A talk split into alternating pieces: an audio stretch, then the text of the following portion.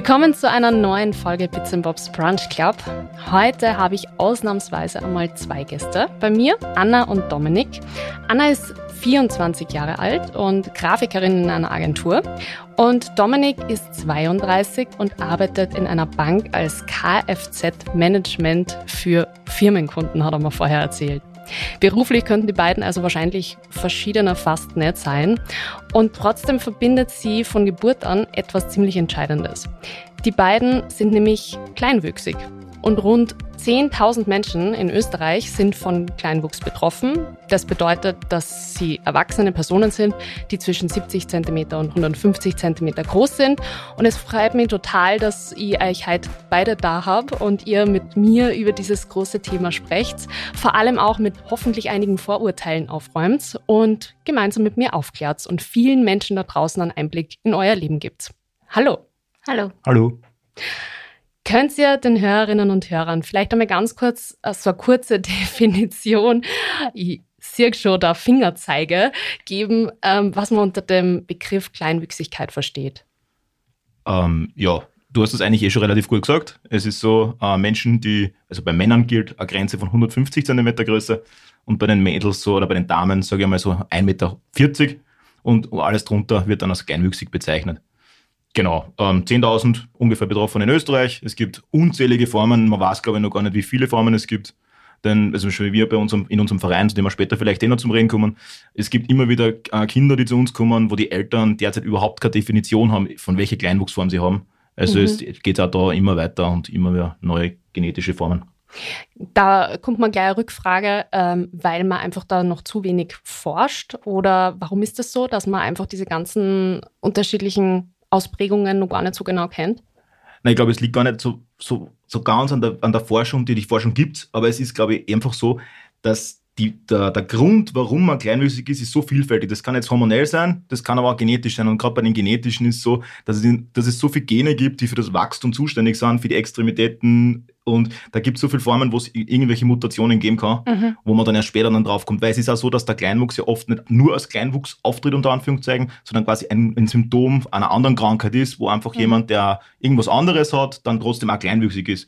Und das, glaube ich, ist einer der, der meisten Gründe, warum das so ist. Und ähm, wie beeinflusst jetzt eure Kleinwüchsigkeit ähm, den Alltag? Also welche Herausforderungen oder Besonderheiten gibt es, mit denen ihr regelmäßig konfrontiert seid? Mittlerweile, also ist wirklich Alltag, also ich denke über das gar nicht mehr nach. Es ist voll oft so, dass eben, wenn mich irgendwer fragt, ah ja, stimmt, an das habe ich gar nicht gedacht. Mhm. So, dass man eine Mikrowelle zum Beispiel nicht oben über, der, über dem Herd platziert oder sonst was, da braucht man dann halt ein Schamal. Aber eben, es sind so Kleinigkeiten, eben, dass man überall irgendwo aufkommen muss, Lichtschalter, die vielleicht weit oben sind, klingeln, ja, Stufen, die recht hoch sind. Genau. Aber sonst eigentlich, also ich sehe mich persönlich jetzt nicht mehr eingeschränkt, weil ich eben jetzt 24 Jahre schon damit lebe. Aber es war halt eben damals auch in der Pubertät oder so natürlich ist schwierig oder als Kind, weil du nicht mit dem umgehen kannst. Aber mittlerweile, es geht alles irgendwie und alles wird passend gemacht. Vergleicht man sie unter Anführungszeichen da oft einmal mit normal großen Menschen? Normal groß ist wahrscheinlich jetzt total falsch gewählt. Wir sagen einmal normalos. ja, ja, schon. Normalos, schon. Ja. Okay, okay, Gott sei ähm, Dank. Bitte bessert es wieder aus.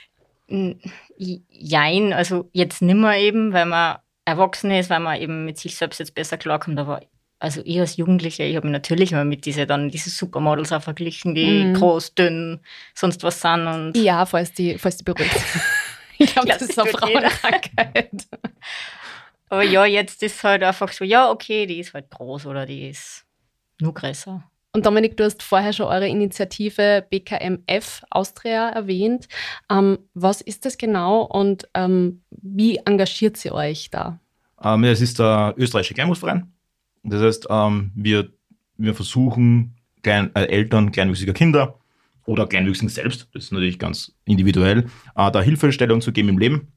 Äh, es ist natürlich, natürlich so, dass meistens oder sehr oft äh, das kleinwüchsige Kind äh, der erste Kontakt der, der Eltern ist mit dem Thema Kleinwuchs. Und natürlich ist man da vielleicht im ersten Moment äh, auf, ich sag's, ich nenne es aufgeschmissen, aber man kennt sich natürlich nicht aus. Mhm. Und da sind wir wieder beim Thema, es ist trotzdem so, dass äh, die Medizin sich immer weiterentwickelt. Das macht unser Verein auch. Wir haben da gewisse verschiedene Arbeitskreise auch mit Ärzten gemeinsam, aber es ist trotzdem oft nur so, dass es wirklich nur Spezialisten gibt für das Thema. Und natürlich, wenn du damit konfrontiert wirst nach der Geburt, wenn dein Kind auf die Welt kommt, das ist kleinwüchsig, hast du vielleicht nicht gleich den Spezialisten um die. Und genau diese Kontakte versuchen wir herzustellen, diese Informationen versuchen wir weiterzugeben. Und das ist so unsere Hauptarbeit. Und zusätzlich natürlich noch, wir treffen uns einmal im Jahr zu einem großen Treffen. Das geht über vier Tage, wo man eben dann miteinander versucht, äh, Erfahrungsaustausch etc. Genau. Mhm. Und ähm, du hast das vorher ganz kurz schon erwähnt, das ist, glaube ich, ein, ein, Vorurteil unter Anführungszeichen, das viele Menschen falsch am Schirm haben. Ich habe zum Beispiel heute mit einer Freundin drüber gesprochen und die hat gemeint, naja, aber man kennt sie ja dann schon aus. Ja? Also die hat eigentlich genau das, was du ja jetzt gerade gesagt hast, dass meistens mhm. eben von normal großen yeah. Eltern dann das der erste Kontakt das eigene kleinwüchsige Kind ist. Ähm, die hat das genau ins, ins Umgekehrte gedreht. Die hat gesagt, naja, das ist ja genetisch, da, da gibt es ja dann sozusagen schon andere kleinwüchsige Menschen im, im, mhm. im, in der Familie. Mhm. Und das ist ja nicht so, Nein. oder? Nein, es ist nicht. eben Zufallsprinzip. Also natürlich ist, wenn du selber kleinwüchsig bist, die Wahrscheinlichkeit viel höher, dass du natürlich ein kleinwüchsiges Kind kriegst, mhm. weil du das vererbst. Genau. Aber eben bei mir war es eine Spontanmutation, bei dir bei auch. Bei, bei mir war man das so? War's das war so genau? genau? Ich war, war beim wir mit, mit meinen Eltern, da war ich glaube ich zwölf oder so, äh, beim Genetiker in Innsbruck. Okay. Und der hat das definitiv festgestellt, dass es eine Spontanmutation war. Mhm. Äh, und die hat bei uns zum Beispiel, bei der Anna und bei mir, wenn wir von den Kleinwuchsformen gesprochen haben, wie unser Form zeichnet sich dadurch aus, dass wir nicht als Kleinwüchsige geboren werden, sondern erst mit dem dritten Leben so dieser Gendefekt richtig schlagend wird. Okay. Wenn wir einfach nicht mehr quasi dementsprechend weiter wachsen, genau. wie die Norm halt weiter wächst okay. mit drei. Genau, und es gibt da das Thema, es gibt zum Beispiel auch das, den umgekehrten Fall. Ja. Wir haben eine Familie in unserem Verein, die haben, die sind beide kleinwüchsig, die haben ein normalwüchsiges Kind bekommen. Also da sieht man diese Chromosomenlotterie, wir nennen es Chromosomenlotterie. Ja. Und ja.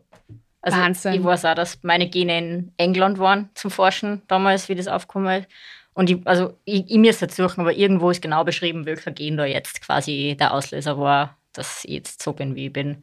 Also das kann man dann schon feststellen, aber es ist halt voll viel Arbeit und da muss man sich voll viel damit beschäftigen. Mhm. Was eben verschiedene Formen eben ergibt, dass man schon im, bei der Schwangerschaft feststellen kann, aber das ist auch nicht jede, das ist ja, genau, das ist es. Und man muss dazu sagen, äh, wie wichtig, wenn wir über die Forschung gesprochen haben, es ist sehr wichtig, dass diese, dass diese Forschung dahingehend weitergeht, weitergeht, weil nämlich es kommt dadurch, dass natürlich die Pränataldiagnostik, also diese vorschwangerschaftlichen Untersuchungen mhm. immer weitergehen, führt es halt auch dazu, dass, weil es zu wenig Informationen über Kleinwüchsige gibt, es immer wieder mittlerweile zu Abtreibungen mhm. kommt, nur weil es heißt, das Kind wird kleinwüchsig. Ja.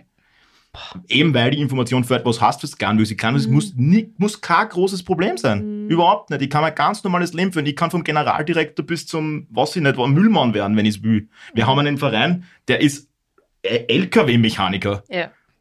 Der einzige, der, der, hat einen Vorteil, der kann wahrscheinlich nicht, der braucht sich nicht mehr hinlegen. Der kann aufrecht durchgehen, ja, okay, aber ja. er ist Kfz-Mechaniker, also LKW-Mechaniker sogar es träumen auch die kleinen, also weil wir haben ja jetzt erst Jahrestreffen gehabt und da haben wir die kleinen Kinder halt so gefragt, was werden wollen und durch die Bank durch, wie jeder zum Bundesheer gehen und sonst was und genau. also da lassen sie sich ja nicht einschränken und wir auch nicht. Genau. Also eben, es ist halt in der Pränataldiagnostik ist ein bisschen verschrien und eben weil man nichts drüber weiß. Ja, ich glaube, das, das ist eben total wichtig, dass man ähm, eben mehr aufklärt, dass man auch forscht in die Richtung. Und ich habe das deswegen vorher so gefragt, weil man weiß ja von der Forschung, dass meistens dort viel geforscht wird, wo Geld hinfließt. Mhm. Und das ist halt gerade, wenn es unter Anführungszeichen nur 10.000 Personen ja. aus einem 8 Millionen Land halt betrifft, dann wahrscheinlich doch nicht so schlagend, dass halt da so viel Geld hinfließt. Und das ist halt einfach immer total schade für die betroffenen Menschen. Auf jeden Fall. Mhm. Stimmt auch. Ist auch, ist auch definitiv so. Also wir sind jetzt natürlich ganz weit weg von einem großen Niveau an Forschung, mhm. aber es geht zumindest ein bisschen was weiter in die, in, die, in die Richtung. Und nicht nur in diese Forschung, wie man sich das vorstellt, sondern es geht einfach auch damit weiter, dass es immer mehr Spezialisten gibt, die ihr Wissen auch weitergeben. Mhm. Und das führt dann einfach dazu, dass man mittlerweile, also zu meiner Zeit zum Beispiel, meine Eltern sind, ich weiß nicht ganz genau, aber es waren, glaube ich, weiß nicht, wie viele Ärzte, bis wir mal irgendjemanden gefunden haben, der mit dem Thema in irgendeiner Form schon mal irgendeinen Berührungspunkt mhm. gehabt hat. Und da muss man reden, da geht es um Orthopäden. Und es ist eine orthopädische, im Prinzip eine orthopädische Krankheit im Endeffekt dann. Und dann gibt es Orthopäden, die noch nie was davon gehört haben. Mhm. Und das ist halt dann schon schwach. Und da sind wir natürlich schon jetzt aus Verein dabei und mittlerweile haben wir fast schon in jedem Bundesland zumindest irgendeinen Experten, der sich da ein bisschen auskennt. Und das machen wir uns dann halt zunutze und versuchen die Eltern genau zu diesen Experten zu bringen, damit die eben auch sehen, hey, das heißt nichts, nur wenn mein Kind kleinmäßig ist, es kann trotzdem alles mhm. machen. Voll. Das das ist ja immer voll spannend, wenn man dann eben beim Treffen, wenn sieht, zu den ersten Tag die Eltern alle aufgelöst und das Kind und was weiß ich was alles. Und am letzten Tag hörst du dann so, "Ah, es war so schön. Also dieses, boah, also ihr lebt ja doch irgendwie normal. Also ihr habt ja doch irgendwie alle euer Leben im Griff. Jeder hat einen Job für euch. Ähm, Auf die Nacht sitzen wir alle beisammen und trinken was. So dieses, Genau. die Normalität, die singst dann und das ist voll schön. Bevor wir da jetzt gleich ein bisschen mehr in diese Richtung Vorurteile kommen, würde ich voll gerne noch ein wenig was zu eurem Verein wissen. Ähm, wie viel Leute sind da momentan quasi irgendwie Teil davon? Wie kann ich mir das vorstellen? Also wie viel, wir haben vorher gesagt, ca. 10.000 Betroffene. Versucht sie oder wie geht sie raus? Wie erreicht sie auch die Leute? Weil das ist ja eben meistens wahrscheinlich die Schwierigkeit, dass man dann auch eben alle irgendwie, da gibt es ein Angebot Mhm. und halt, dass das an die richtigen Personen oder Und Betroffenen geht. Propaganda, ganz viel. Also Mhm. wirklich, der kennt den, der, der kennt da wieder wen. Zum Beispiel meine, meine ganze Fam Family ist da halt ein bisschen involviert, weil wir eben schon so lange dabei sind. Und irgendwann schreibt man mir Oma wieder, sie hat jetzt eine kennengelernt, die oder nicht, die ist kleinwüchsig.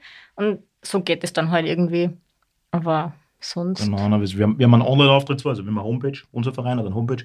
Wir haben auch einmal im Jahr so eine Vereinszeitschrift, Mhm. die geht aber derzeit nur eigentlich an, die, Die- an Mitglieder des Vereins. Wie viele Mitglieder habt ihr? Das ist eine sehr, sehr gute Frage. ähm, Am Papier mehr als Papier immer da ist tatsächlich wirklich kommen, aber ich gehe jetzt einmal von, ich weiß nicht, 200? ja, 200 vielleicht Mitglieder tatsächlich. Die sie dann auch wirklich engagieren oder wie, wie Ja, kann die man zumindest, die zumindest mehr oder weniger regelmäßig zu den Treffen kommen. Mhm.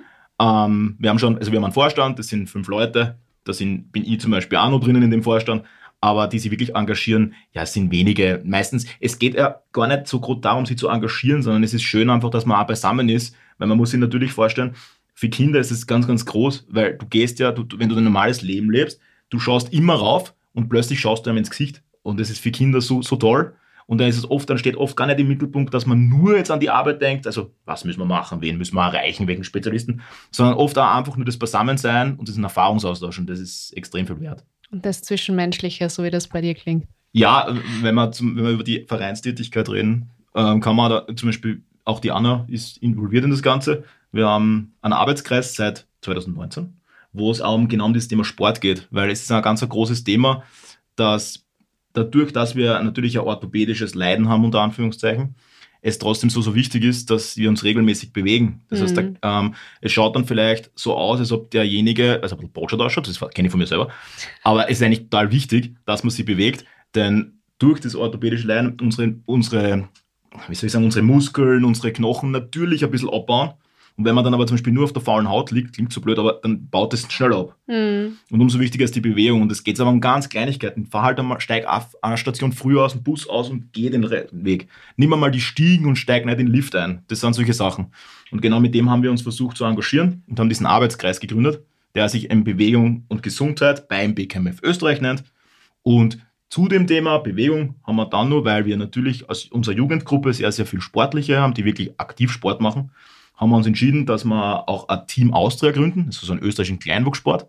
Und mit dem fahren wir jetzt in zwei Wochen, drei Wochen, In zwei Wochen. in zwei schon- Wochen nach. Köln. Und nehmen Also bei wenn, wenn, ich glaube, wenn die Podcast-Episode ausgestrahlt wird, nur mehr eine Woche, oder? Oder Zwei genau Am dann? 27. am fahren wir. 27. fahren wir los. Okay, passt. 27.07. Ja, das sollte das sollt, das sollt ziemlich genau dann live Sehr gehen. gut.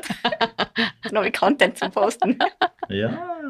Sehr cool. Und wie kann, wie kann man das vorstellen? Das heißt, es gibt von jedem Land einen Kleinwuchssportverein. Mhm. Und was sind das für Disziplinen? Wolltest du da einfach kurz ein bisschen aus dem Nähkästchen plaudern? Da gibt es alles. Also es ist eigentlich wirklich aufgebaut wie Olympische Spiele. Okay. Und da gibt es alles. Also wir treten an in Fußball, Tischtennis und Leichtathletik, also Laufen. Okay. Und es gibt halt Basketball gibt's, Schwimmen, Boccia, äh, Gewichtheben. Gewichtheben gibt's, Tennis, klar, na Tennis. Tischtennis gibt's. Tischtennis, ja, also alles Mögliche Badminton, durch die Bank durch gibt's alles Mögliche und es wird ja wirklich so bewertet wie bei den Olympischen Spielen beim Fußball wie bei der FIFA Ja, genau. Es wird noch FIFA-Regeln Fußball gespielt zum Beispiel. und das ist halt schon ein richtig großes Event, auf das wir uns eigentlich auch freuen. Ja, es kommen 530 Athleten aus 20 Ländern. Boah, Ja. das ist schon richtig cool. Das Wie viel richtig kommen cool. aus Österreich? Wir sind 22. Das heißt, in welchen Sportarten tretet ihr beide an? Also ich bin Fußballer und Tischtennisspieler. Mhm. Und ich mache Fotografie und Social Media. und, Was für eine und, Sportart. und auf der Seite stehen und jubeln. Ja, die Anna ist unser, die Anna ist unser Social Media Genie und unsere Presseabteilung. Ich nenne sie immer Presseabteilung, weil sie macht immer Fotos, sie macht immer Videos, Wahnsinn. sie macht Anna. den ganzen Content. Also alles, was man dann vielleicht über uns sieht oder von uns sieht, das macht alles die Anna. Also Sehr cool. sind wir sehr dankbar, weil selber das ja gerade auf Facebook, das schaffe ich nur, aber dann war es auch schon. Mit dem Posten. und dann immer da bin ich mir sicher. Ähm, Anna, du hast mal bei unserem ersten Telefonat ähm, beim Vorgespräch Mhm. ein bisschen so erzählt, was so Dinge im Alltag sind, die oft einmal vielleicht ein bisschen erschwerlicher sind Mhm. für Personen wie euch. Also zum Beispiel eben Öffnen von einer Zugtür oder ähm, ja, solche Dinge wie ein Wocheneinkauf an schweren. Ähm, wie bewerkstelligt man das? Sage jetzt einmal ganz blöd gesagt, in einem Land, das ja doch nicht durchwegs barrierefrei ist. Oder anders gefragt, wie barrierefrei ist für Personen, die es auch tatsächlich einschätzen können, unser Land? Noch, also es ist recht schwierig, weil natürlich wir sind jetzt kleiner, aber wir sitzen jetzt zum Beispiel nicht im Rollstuhl. Also nicht jeder Ja. von uns. Es gibt natürlich Kleinwüchsige, die im Rollstuhl sitzen. Es ist eigentlich alles für Rollstuhlfahrer ausgelegt, was barrierefrei in Österreich ist.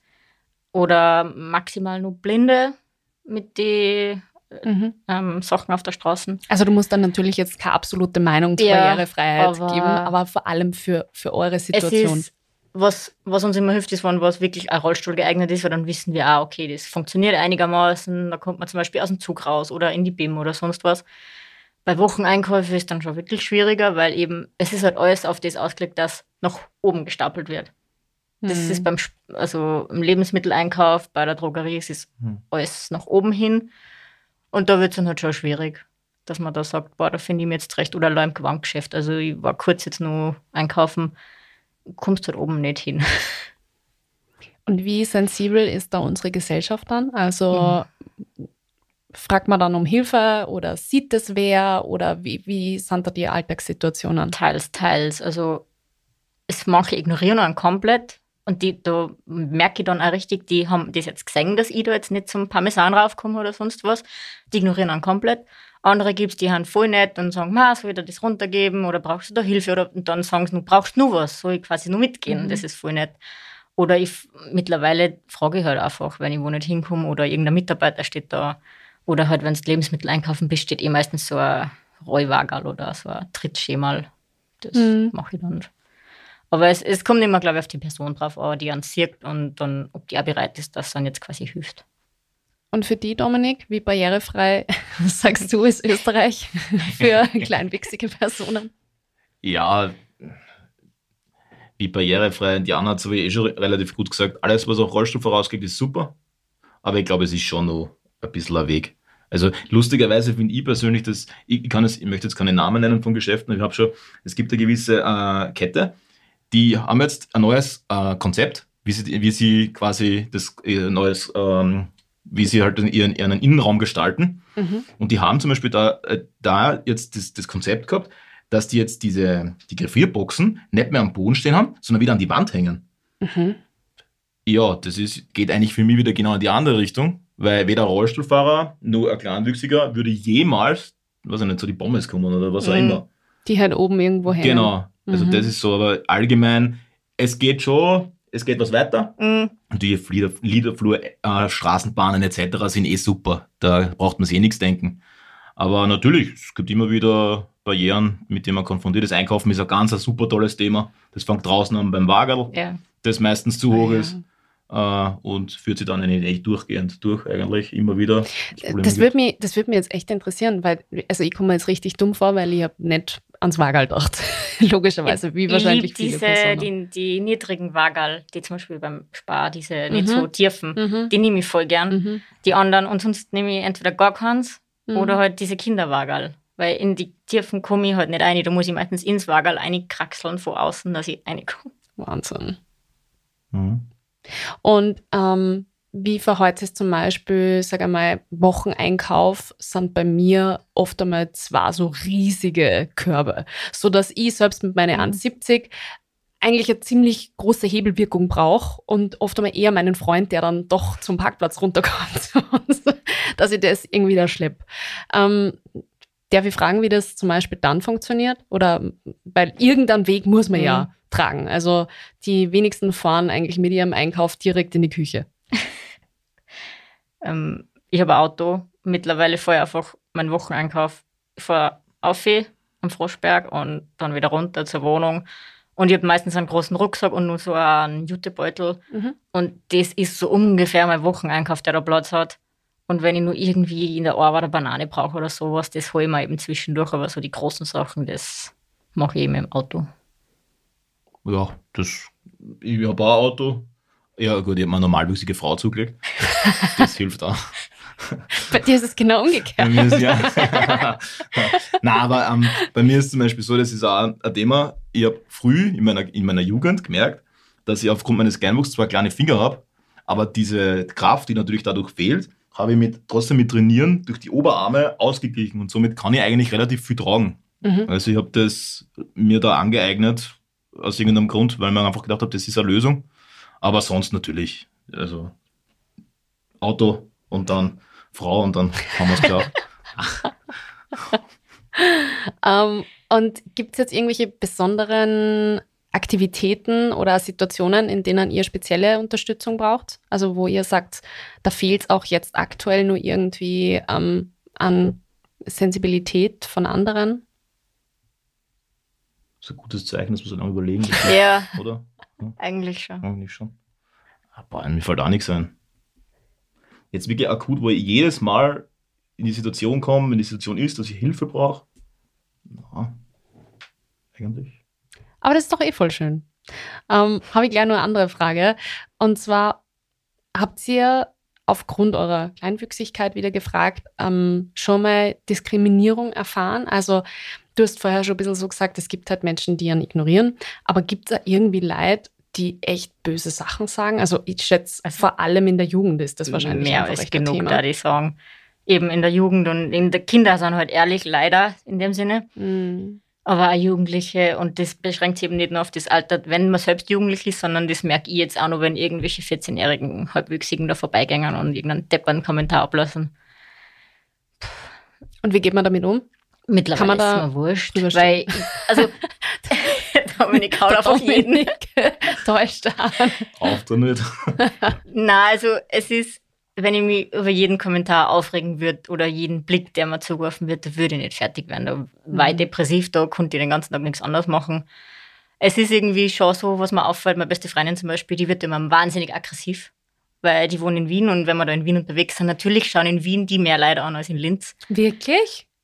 Ja, weil es halt auch größere Stadt ist und Touristen und so. Und ich hätte das jetzt fast an, weil ich finde, oft einmal ist, also auch wenn Wien die unfreundlichste Stadt der Welt ist, auch wenn sie eine der schönsten und lebenswertesten Stadt, äh, ja. Städte der Welt ist, ähm, aber oft einmal sind die Personen, finde ich, in Wien mehr aufgeschlossen, weil es halt irgendwie so ein bisschen offen ist. Deswegen ja. wundert mich das. Also es sind eher, glaube ich, meistens Touristen, die anderen okay. anschauen, was wir halt in Linz nicht so haben.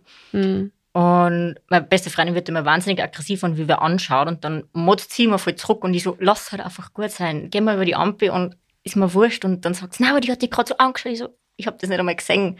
Das wäre meine nächste Ich, ich registriere das nicht einmal mehr, wann irgend, oder ja, wenn wer mit dem Finger auf mich zeigt und so, dann, mhm. dann check ich es. Aber meistens bin ich mir dann zu laut drum, dass ich da jetzt was sage, weil ich mir denke, ja, nutzt eh nichts.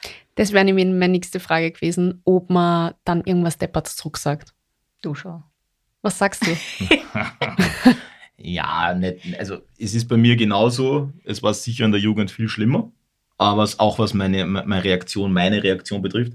Jetzt ist es mittlerweile auch so, dass man es mehr oder weniger, Tagesverfassung ganz klar. Ja. Aber mehr oder weniger wurscht ist. Also mehr oder weniger. Ähm, in der Schulezeit war es natürlich schon so und da hat es natürlich dann auch gerne mal von mir was zurückgegeben. Jetzt ist es total selten. Es gibt so Situationen, da kann ich mich nicht halten. Das gebe ich definitiv zu.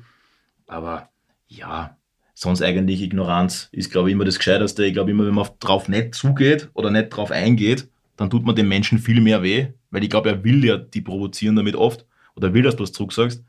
Das habe ich in der Jugend schon lernen müssen. Aber ja, und jetzt ist also ich kann eine Situation erzählen, ich war am Bahnhof und da war so ein, ich nenne mal 14, keine Ahnung, er hat nach Testosteron gestunken, er war wahrscheinlich 14 ähm, und ist in so einer Gruppe von vier Mädels gestanden oder fünf Mädels und wollte halt extrem cool sein, aber es nicht auffällig cool sein und hat einfach mit dem Finger ein bisschen so auf mich gesagt und ein bisschen lacht und die haben halt gelacht.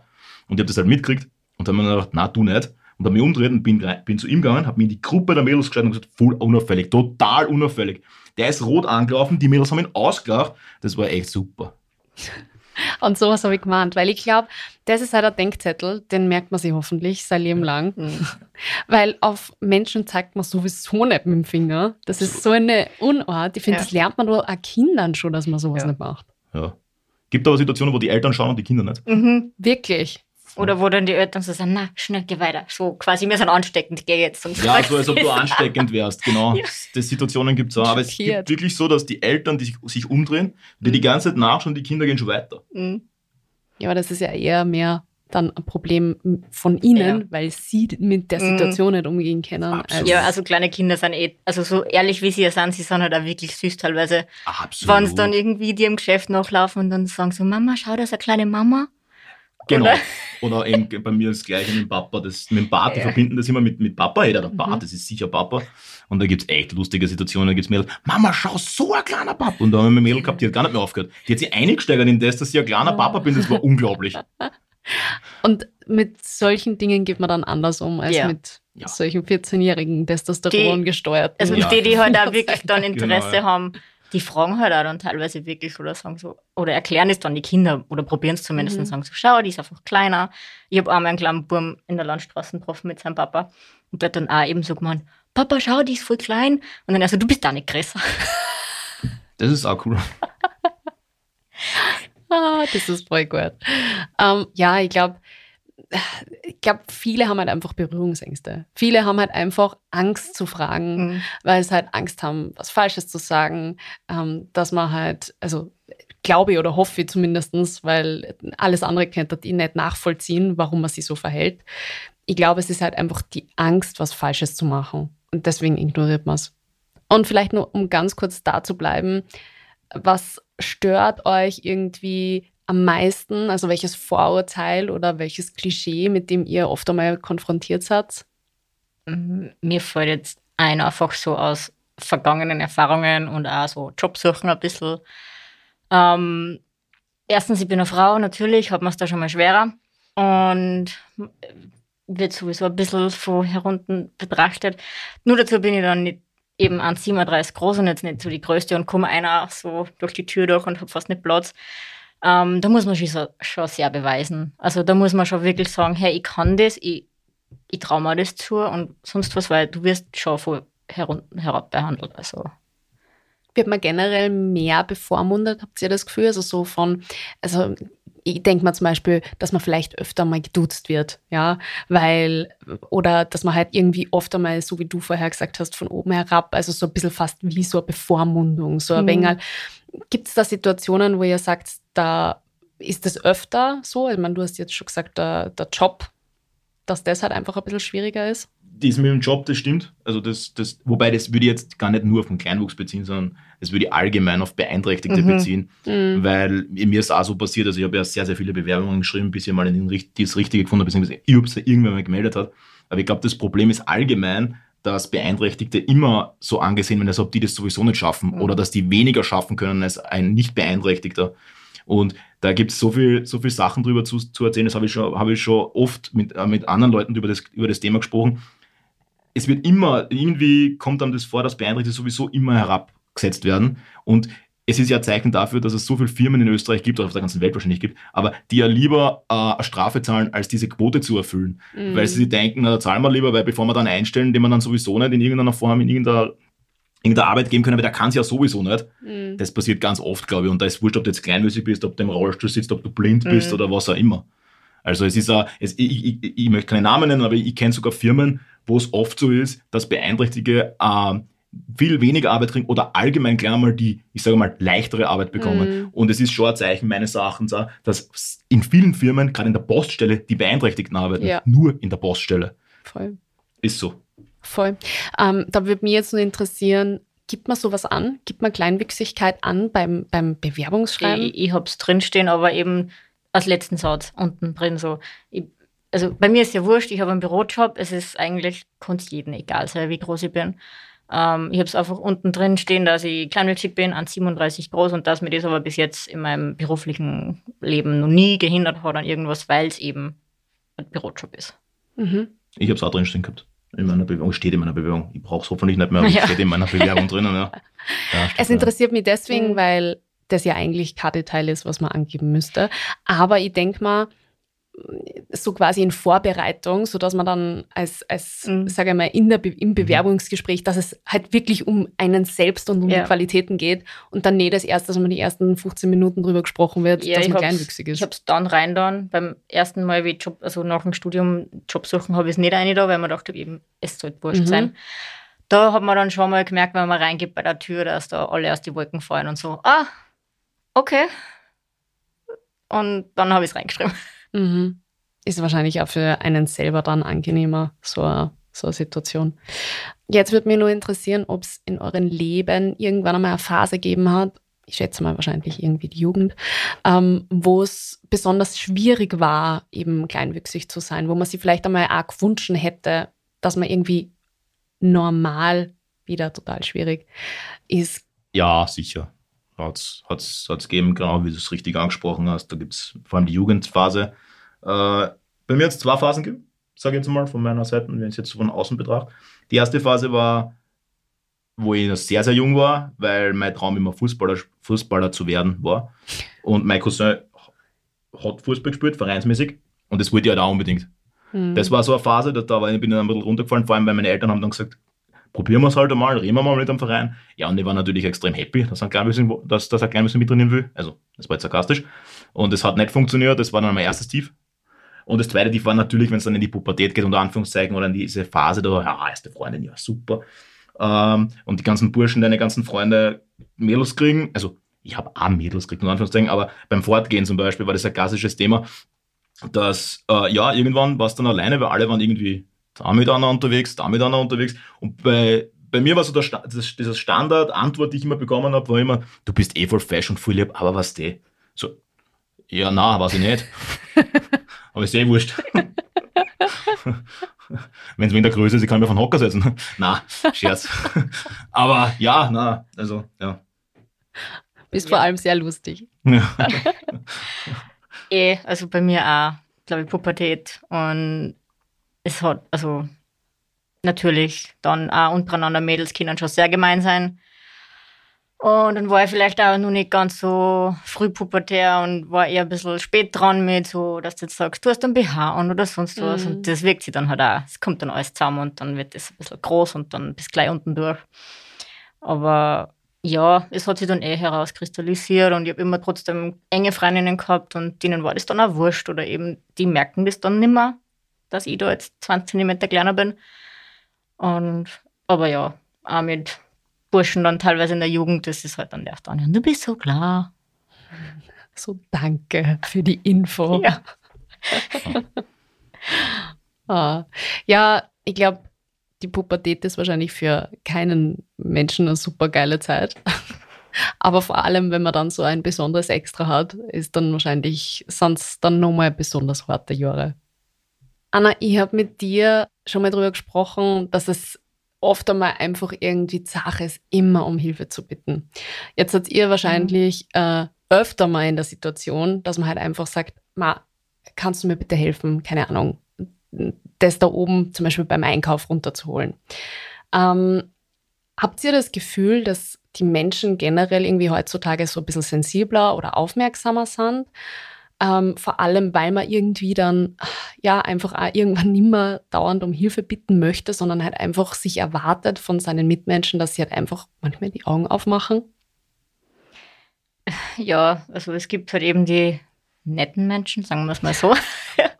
Die sensiblen, die sensiblen und, und ähm, mit offenen Augen durch die Welt gehenden Menschen, mhm.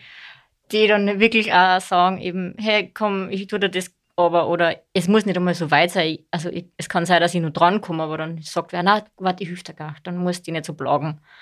Aber, und dann gibt es halt eben auch die, denen es wurscht ist. Und zum Beispiel in meiner Arbeit, ich habe natürlich ein Schema in der Arbeit und wir haben halt Hängekastel, da ist alles drin, von Salatdressing, Nutella bis alles Mögliche. Und ich kraxel da halt jeden Tag hin und her und ich tue das halt auch, also weil es halt ich will mir das selbst da können. Und dann sagen sie mir so, ja, sag halt was. Und ich so, naja, wenn ich halt zum Beispiel jetzt mir nicht interessiert, dass ich es schon mal hole, jetzt habe ich dann eh wen gefragt, ob es mir aber tut, aber wenn ich es mir aber will, dann mache ich das selbst. Mhm. Also ein bisschen was mit Selbst also Selbstständigkeit auch zum da hat. Und nur weil ich jetzt da nette Mitarbeiter, also Kollegen habe, heißt das nicht, dass wir jeden Trick nachtragen müssen. Mhm. Mhm. Voll verständlich. Bei dir?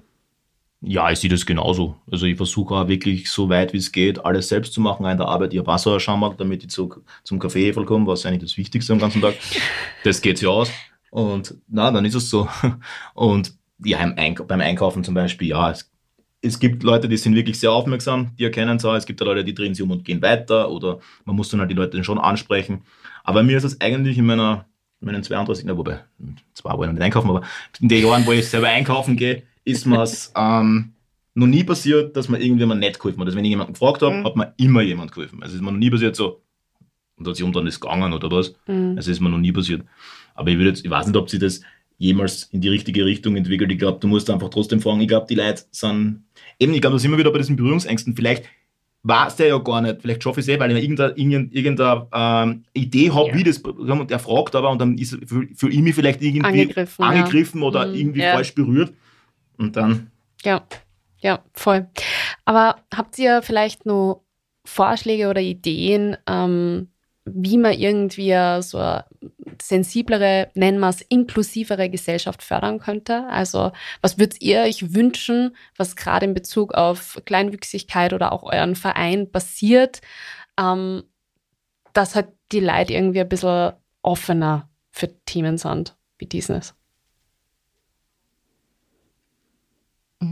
Ich finde, das hat jetzt nichts mit Kleinwuchs per se zum da genereller Beeinträchtigung. Einfach, wenn ich sehe auf der Straße, dass gerade wer ein Problem hat, weil er nicht beim BIM-Automaten sein Ticket ziehen kann oder sonst was, dann gehe ich hin und hüpfe dem.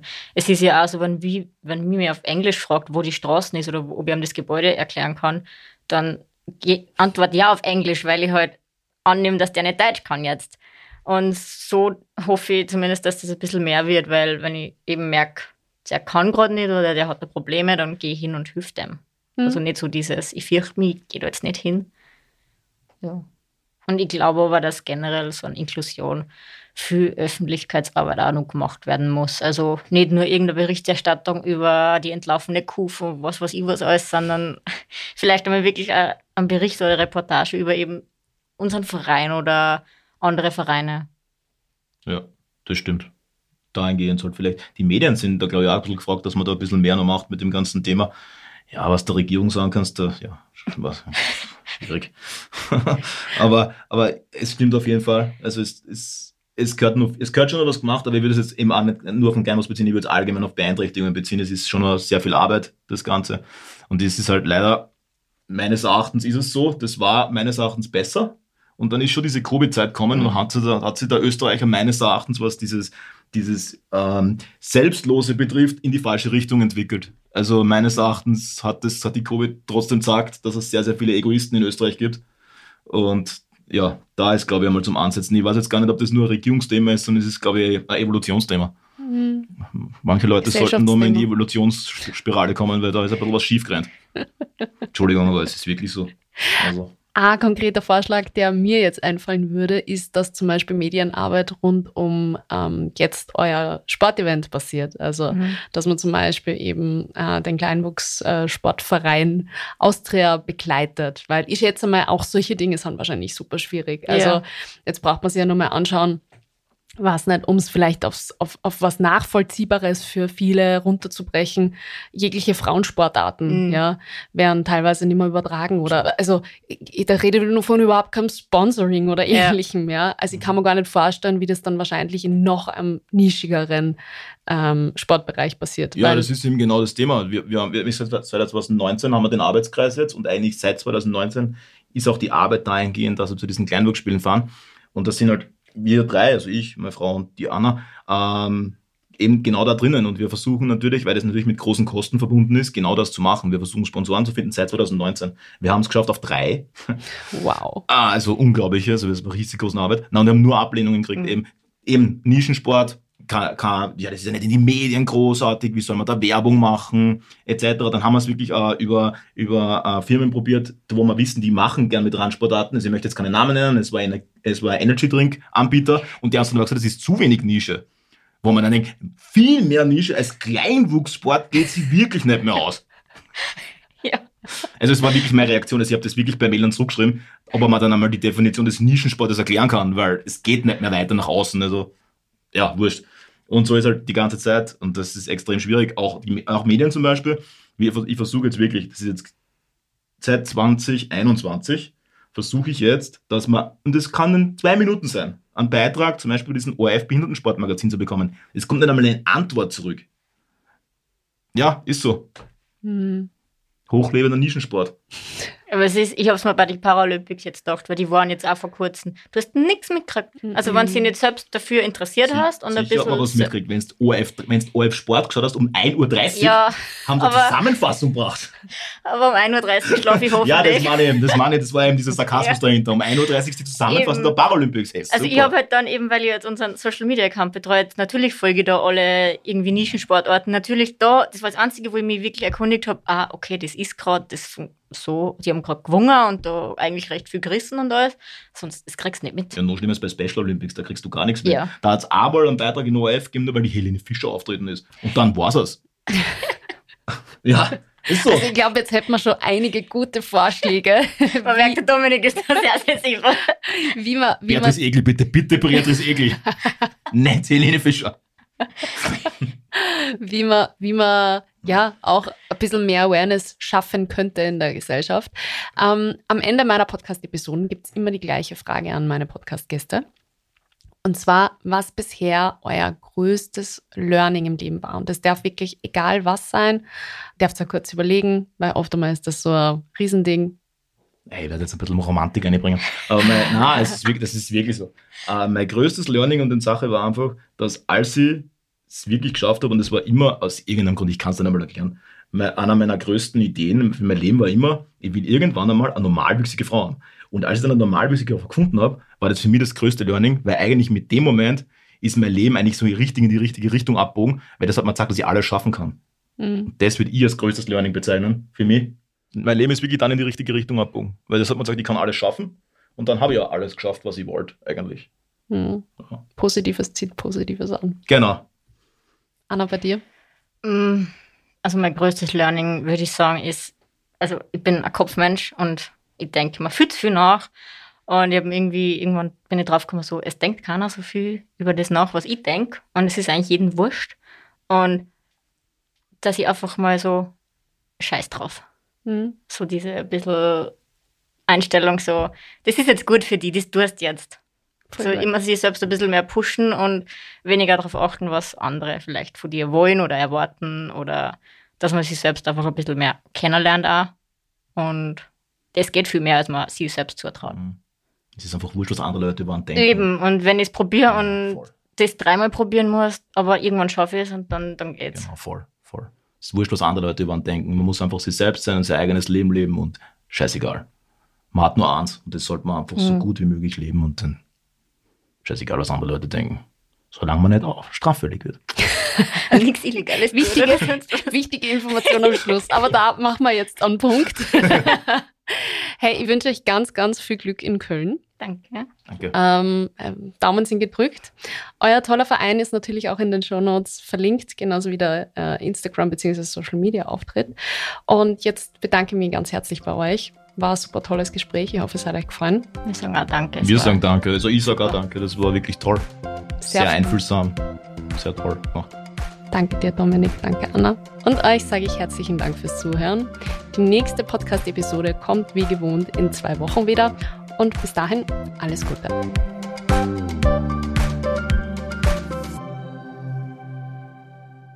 Dieser Podcast wurde produziert von WePodit.